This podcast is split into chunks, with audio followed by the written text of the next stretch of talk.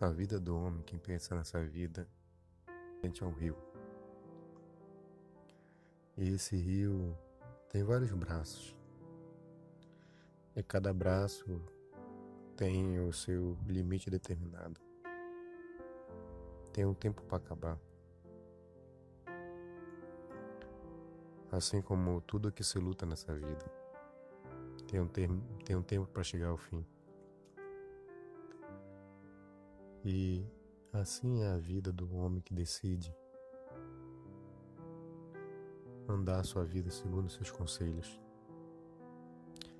Diferente do homem que tem na sua vida um nivelador, que tem um prumo central, que tem a pedra angular, que tem a principal pedra de esquina.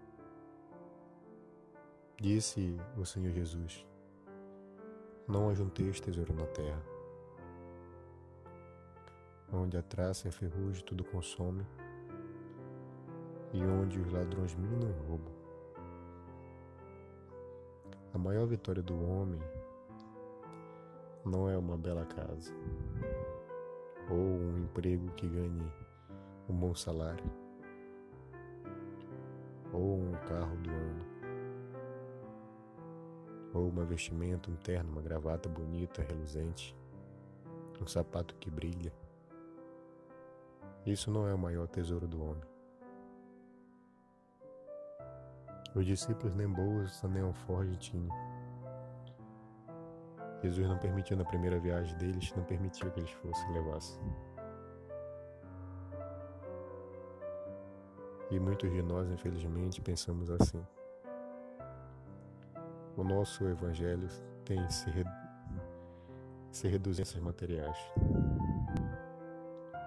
Mas diferente do homem que pensa nas coisas desta terra,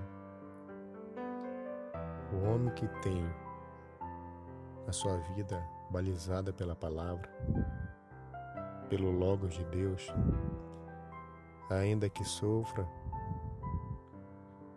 será feliz. Ainda que padeça, será consolado. Ainda que chore, será consolado. Ainda que tenha sede, beberá da que salta para a eternidade. Essa é a promessa de Deus para a nossa vida. Hoje, nesse dia tão especial, Dia Nacional de Missões, o que temos feito para Deus? Será que nosso pensamento está realmente almas? Ou será que nós fazemos algo, como disse o apóstolo Paulo, por contenda ou por vanglória?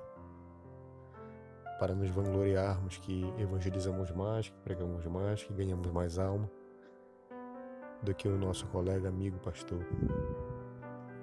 Será que eu evangelizo para me mostrar que estou evangelizando ou será que eu que eu faço o evangelho, o evangelismo com o propósito de ganhar apenas algo? A maior vitória que Deus nos prometeu é o seguinte: é a vitória que diz: Eis aí o tabernáculo de Deus com os homens, pois com eles habitará,